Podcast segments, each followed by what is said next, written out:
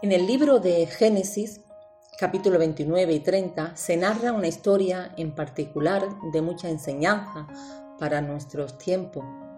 Esta historia parece ser una novela, donde sentimientos de amor, engaños, herencias, dinero, promesas, rivalidad, etc. Lea era la hija mayor de Labán y la hermana mayor de Raquel. Digamos que Lea era el patito feo de la familia. Lea fue la novia no deseada, una mujer despreciada. Pero Dios tenía un propósito con ella, un propósito divino en su eterno y perfecto plan. No sé si alguna vez tú te has podido sentir como se sintió esta mujer, sin valor, sin propósito, sin metas.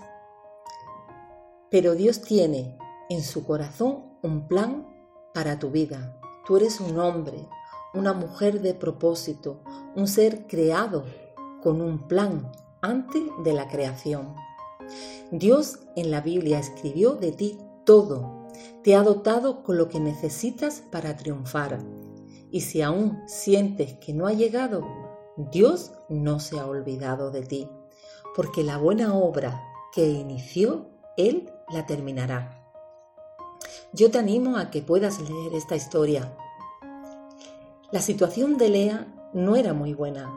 Dios no la cambió, pero sí cambió a Lea. Le dio la gracia para vivir en una situación menos perfecta. El Señor multiplicó su gozo en el parto. El Señor le dio hijos que se convertirían en los padres más grandes de las tribus judías. Leví fue padre de los sacerdotes.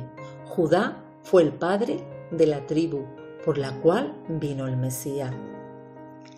Y quiero dejarte con un versículo que te mencioné antes, que se encuentra en Filipenses capítulo 1 versículo 6 y dice así, estando persuadido de esto, que el que comenzó en vosotros la buena obra, la perfeccionará hasta el día de Jesucristo. Que Dios te bendiga y tengas un buen día.